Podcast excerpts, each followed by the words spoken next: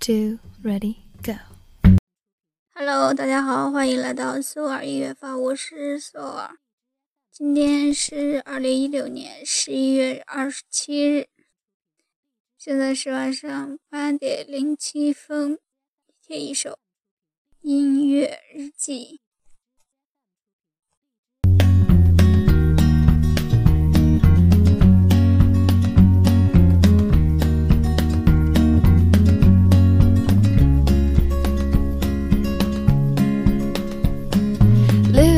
Tree, yeah, that's where I'd like to be when the world falls down.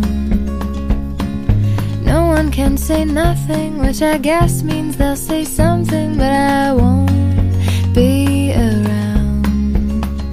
I'll be